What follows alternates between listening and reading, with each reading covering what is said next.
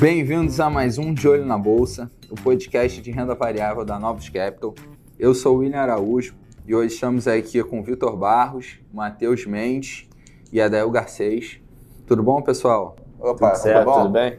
A gente pensou em trazer hoje um case um pouco diferente, né? A gente teve aí recentemente a listagem da, da CBA na Bolsa e é a empresa que produz alumínio, um negócio que assim, até então a gente não tinha ainda na Bolsa Brasileira, e, e acaba que quando você vai olhar um pouco mais a fundo, é, a commodity em si mesmo tem um tema interessante que a gente achou que seria legal trazer aqui para vocês, né? Assim, eu, olhando estruturalmente, você tem meio que três grandes fatores ali na definindo o, o que, que vai ser esse mercado para frente, né? Primeiro, você tem é, questão de descasamento entre produção e demanda. Então, o mercado de alumínio é um mercado que está bem apertado. Então, a expectativa é que você tenha uma balança um pouco mais deficitária ali nos próximos anos. É, outro ponto é que essa balança deficitária é muito em função de uma demanda cada vez maior aí de painéis solares, veículos elétricos. E um terceiro ponto é inflação de custos, principalmente por fatores ESG, que a gente vai entrar no, com detalhe um pouco mais na frente. Né? O alumínio ele é um pouco engraçado que ao mesmo tempo que ele é um dos principais insumos ali para essas energias mais verdes, né, carros elétricos, painéis solares, etc. Ele é mesmo, a produção ao mesmo tempo é uma das é, maiores responsáveis aí por emissão de, de gás de carbono. Mas sim, esse é mais ou menos o, o panorama macro, é, pelo menos em, em, termos gerais ali. E aí só passando rapidamente pela produção, né, aí você basicamente você tem a, a mineração da bauxita, que depois com ela você produz a alumina e em seguida você pro, produz o alumínio, né? E aí não necessariamente são as mesmas empresas que fazem essas três etapas. Quando você vai olhar para a parte de reserva, e aí até é, tem um ponto interessante que a gente vai comentar mais na frente, né? Mas o, o concentrado das reservas de bauxita está principalmente ali em Brasil, Austrália e, e muito concentrado na Guiné. Só de, de proporção assim, a Guiné ali você tem, em termos de reserva, uns 40 bilhões de, de toneladas de bauxita, enquanto no Brasil você está com 9 bilhões. É, a Austrália tem outros 9,5. Então, assim, é muito desproporcional o tamanho da Guiné no mundo em termos de reserva. E, Adaio, aproveitando até esse ponto que você estava comentando, é engraçado também quando a gente olha para a China, né? Porque a China, quando você está dando referência de tamanho de reservas, a China, por exemplo, tem tá, tá com esse número próximo a 4 bilhões, só que ela é responsável por quase 60% da produção né, do alumínio. Isso, e aí é justamente é, nesse ponto de não necessariamente é a mesma empresa que, que minera a bauxita é a empresa que vai produzir o alumínio, né? É, quando você olha ali para a parte realmente de produção de alumínio, a China é, pô, é disparada a maior produtora global. Então ela tem ali 60% da, da produção e ela, basicamente, é responsável por quase todo o consumo também. Ela é responsável ali por 50% do consumo global. Quando você vai olhar ali em termos de, de consumo, né? A China está lá na casa do, olhando o anual ali, 37 milhões de toneladas, enquanto pô, América do Sul ali você tem 1 milhão, uh, Europa ali você tem 3 milhões mais ou menos, América do Norte 4, então é, são escalas bem diferentes. E aí você vai olhar um pouco mais a fundo, né? Pô, beleza, eu vou fazer o breakdown de. A demanda é quase toda China, mas para onde, né? E, e é de certa forma um pouco parecido com o aço. Você tem ali é, um quarto da demanda indo para maquinário, um quarto da demanda indo para construção, é, principalmente é, as etapas finais ali de construção. E em, em termos de drivers de demanda, esses são os principais. E aí, fazendo uma ponte com o que a gente tinha mencionado antes, né, da questão da inflação de custos por fatores ESG, o que, que a gente tem visto no, no ambiente regulatório recente? Cada vez mais países, a gente teve a COP, a COP agora recentemente, então você tem cada vez mais países aumentando as restrições né, em termos de emissão, é, querendo regularizar o mercado de carbono, e, de certa forma, tudo que você produz tem um, uma pegada de carbono ali, né? Tem um, vai, um custo de carbono e esse custo começa a cada vez mais ser precificado, né? Assim, na Europa você tem um mercado de carbono que já é, é super regularizado. Então, assim, as empresas têm cotas de quanto de carbono que elas podem produzir, e quando elas ultrapassam aquela marca, elas têm que comprar de, de empresas que produziram menos, e aí esse carbono é negociado, e, enfim, tem um valor X. Aqui no Brasil a gente tem uma coisa parecida, mas um mercado bem incipiente, que é o CBIOS. Mas, enfim, a, a tendência é que isso comece a, a se expandir, globalizar mais e ter um, é, eventualmente, de repente, até ter um mercado global de carbono. E aí você começa a ter multas é, para empresas que passem aqu aquela determinada cota, enfim.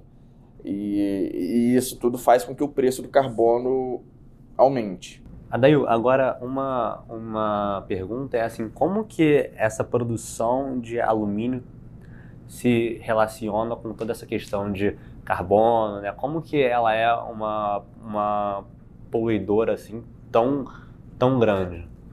É, essa é, um, é, é uma parte importante ali para a tese. Quando você olha a mineração do bauxita nem tanto, né? Mas o, o mais relevante é no, nas emissões produzidas durante o processo de produção de alumínio e alumínio. Quando você vai olhar em, em emissões, você normalmente separa em três escopos, né? O escopo 1 um é o que é produzido pelas, é, pelo maquinário, os ativos daquela empresa. O escopo 2 é quando você começa a levar em consideração a energia que aquela empresa utiliza. Então, se ela utiliza é, uma energia mais limpa, ela, ela tem emissões menores do que se ela utiliza, não sei, carvão para produzir o, sim, o, o, produto dela. E o escopo 3 é, é um pouco mais geral quando você olha toda a cadeia, né? Então, sei lá, você vai olhar o, uma Vale que produz minério, quando você olha escopo 3, você leva siderúrgicas que fazem parte da cadeia em consideração. E aí, o, a parte de alumínio é justamente o. O escopo 3 acaba sendo um pouco menos olhado, né? O, o, relevante, o mais relevante que a gente gosta aqui de olhar na hora de analisar a empresa é o escopo 1 e 2. E o alumínio ele pesa, muito no escopo 2. A, a, a, energia consumida é muito grande. E aí, quando você volta no, no que a gente falou antes, de pô, boa parte da produção é feita na China, a China tem quase tem 50% mais ou menos da, da matriz energética é, é carvão. Então, assim, isso faz com que tenha uma pegada muito grande de carbono e, e você começa a ter pressões em cima disso, né? Até fazendo ponto um pouco com o supply, a China, um, um dos grandes fatores aí que, que faz com que esse mercado provavelmente seja deficitário nos próximos anos é que a China chegou, botou um cap ali de, olha, não vou passar de capacidade X, né? É, a gente tem visto a China cada vez mais preocupada ali com um controle de, de emissões de carbono. Normalmente, inclusive, durante o inverno você tem muita restrição de produção, porque a poluição no ar começa a aumentar tanto que, enfim, eles têm alguns targets ali, e eles começam a cortar a produção, e, enfim, eles botaram esse limite ali no, no alumínio. E a China sendo uma das grandes produtoras, é, a tendência aí é que ela passe a exportar menos e, e começar, inclusive, a, a importar alumínio para dentro. Aí quando você vai olhar ali na parte, né, pô, beleza, o, o que, que poderia ser feito para poder reduzir é, esse carbono que está dentro, né? Então, assim, você tem uma parte que é, eu consigo adaptar as fábricas, as, o meu maquinário, é, tem um custo para fazer isso, para diminuir um pouco a emissão de carbono, mas o grosso das emissões ali, quase vai 60%, 70% do que você consegue reduzir, é, é da parte da, da fonte energética, né? E isso também tem custo, mas é muito mais difícil de você replicar. É, você tem... E aí é onde, onde que a, a, CBA aqui no Brasil entra como um case interessante, um player bem posicionado, é porque a, a CBA aqui, inclusive, ela tem hidrelétrica própria, a, a, fonte energética é muito limpa. Então, por isso, bota ela lá no, no na, na curva de, vai de carbono emitido para produzir alumínio é uma das menores emissoras do mundo. E aí a expectativa é que, bom, primeiro as empresas vão ficar pressionadas para poder adaptar as fábricas, adaptar as matrizes energéticas ali. É, isso vai ter um custo. Esse custo, obviamente, vai acabar sendo repassado para o consumidor. Isso vai ser repassado de forma, na forma de preços maiores. E essas empresas como a CBA, que tem um, um alumínio já mais, vai mais limpo, mais verde, é, a tendência é que elas comecem a ganhar cada vez mais um prêmio em cima disso. E até legal, né, pensando nessa parte que você falou de toda a emissão de carbono, é o paradoxo que fica, né? Porque quando a gente pensa num consumo mais sustentável ali, é, todos os principais componentes que tem para esses projetos é o alumínio, né? É, então... Isso, assim, você tem ali, vai, é, principalmente carro elétrico e, e painéis solares, é, consome muito alumínio. O carro elétrico consome muito mais alumínio do que um, um carro de um motor de combustão interna, né? E aí, só para ter na cabeça grandes números, né? A, a, o consumo global de alumínio está algo mais ou menos na faixa de 68, 70 milhões de toneladas. É, e aí a, a parte de vai, carros elétricos, painéis solares, isso dá uns, uns 4 milhões mais ou menos desse todo. É, é um percentual relativamente relevante. É, ainda mais quando você olha para o mercado que está com uma balança ali, o, a, o fornecimento e a demanda tá, tá bem justinho, sabe? Então qualquer descasamento nessa balança faz com que o preço da, da commodity acabe disparando. E aí, olhando um pouco para frente, você pega, olha, vai, 2025, a expectativa é que a demanda de alumínio de carro elétrico e painéis solares faça com que esses 4 milhões ali que eu falei dobrem e seja 8, 9 e sem ter muita capacidade adicional entrando no mercado. Acho que esse é um dos pontos principais da tese e o que a gente tem visto é, é essa migração, é, é essa transição ocorrendo, de certa forma, surpreendendo um pouco na velocidade, né? Então, assim, acho que, de forma geral, esses são os principais é, temas estruturais ali dentro do alumínio, né? esse, essa inflação de custos por causa de fatores ESG, é, o aumento da demanda por conta principalmente dessas energias mais renováveis e o, o mercado ali de supply e demand é, mais apertado. E aí, pulando rapidamente, então, o, o tema geral é mais ou menos isso. E agora, para os acontecimentos recentes, né, que de certa forma tem sido um ano bem agitado nessa parte. É, começou ali um pouco mais cedo, uh, tá finalmente chegando no desfecho, né? Mas a gente tem tido ali uma crise de semicondutores, onde pô, a gente vê isso refletido mais facilmente no preço de carro, que começou a explodir. Assim, é, basicamente, é, não tem se conseguido produzir carros, né?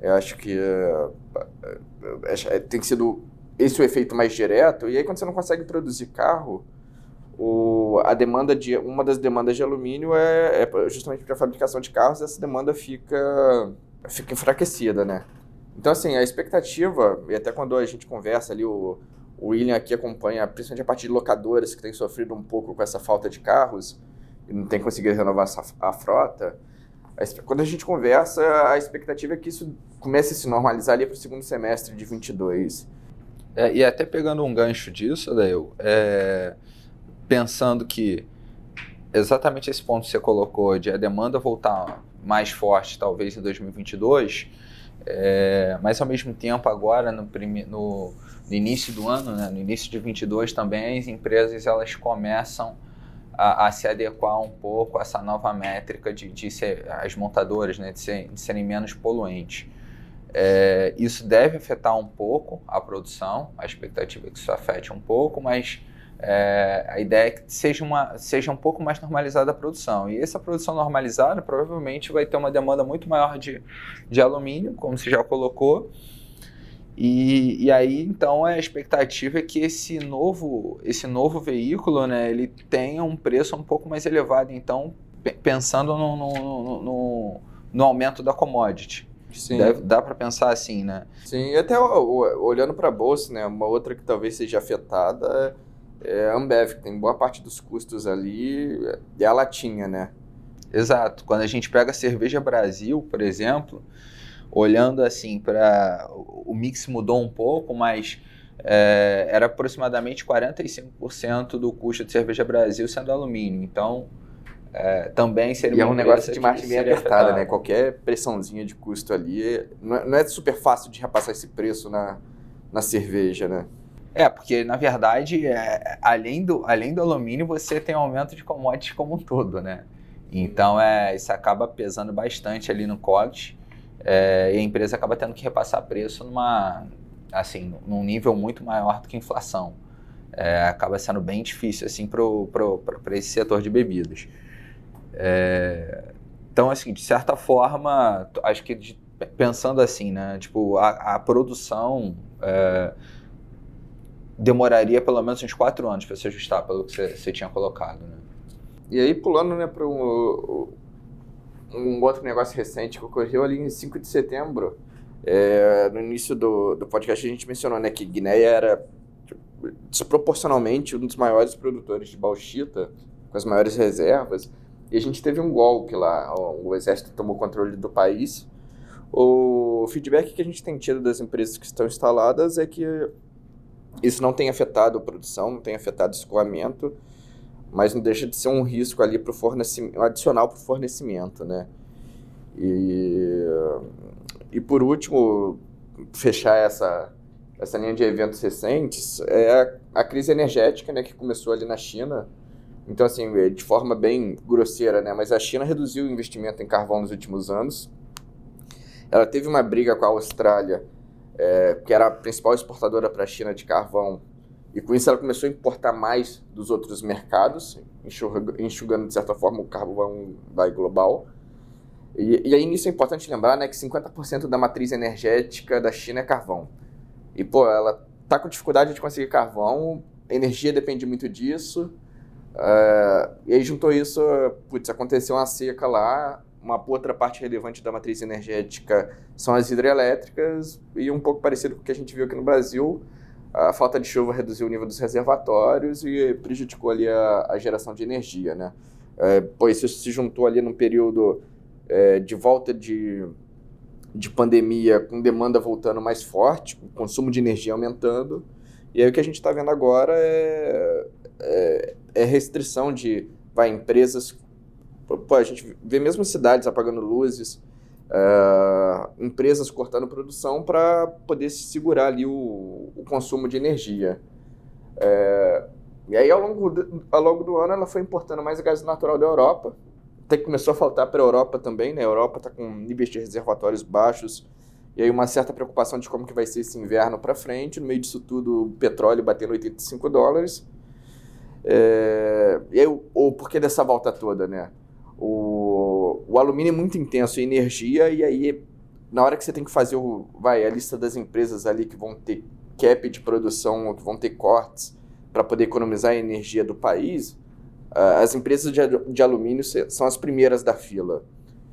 E isso, no final das contas, né, é preço para cima da commodity e, e quando você olha para o Brasil, impacta pouco a CBA aqui. Uh, pô, esses eventos aí fez com que o alumínio batesse ali 3.200 dólares. Ele deu uma realizada agora, está próximo, se não me engano, dos 2.600 já, 2.700. É, principalmente porque a China foi conseguindo, né, ali de última hora, aumentar, acelerar a produção de carvão. E isso começou a dar uma acalmada ali nos ânimos. Mas assim, de forma geral, é, o mercado está bem apertado. Então, assim, commodity acaba que você tem que ser bem mais tático, ainda mais a gente numa casa macro, o, timing de entrada e de saída é, é bem importante. Hoje não é não é um papel que a gente tem posição, mas pô, tá super bem posicionado estrategicamente e é um que a gente monitora de perto ali para para a hora que der a oportunidade. Então, além disso, você tem uma que é legal de olhar de proxy também, que é o COA, aquele estado em Nova York, que é uma das dificuldades da CBA é que tem pouca liquidez, né? Então, às vezes, você tem momentos que são, são às vezes, um pouco exagerados aqui, que eventualmente tem algum, enfim, algum investidor zerando a posição, e aí o, preço acaba mexendo muito e, e é, é legal acompanhar para ver, às vezes, essa distorção, né, do que de liquidez, tentar entender um pouco os movimentos que estão acontecendo. É... Então, assim, a empresa que olhando ali, né, tem uma baita vantagem competitiva que vai, não é fácil de, de se replicar. Acho que em linhas gerais são esses os, os principais pontos do case. É, acho que a gente espero que a gente tenha conseguido dar uma, uma pincelada boa aqui explicar um pouco o tema recente. Excelentes pontos, Adail. É, queria agradecer a participação de todos no, no podcast e continue seguindo a gente nas redes sociais. Até o próximo De Olho na Bolsa. Obrigado, pessoal. Tchau, tchau, gente. Tchau, tchau, abraço.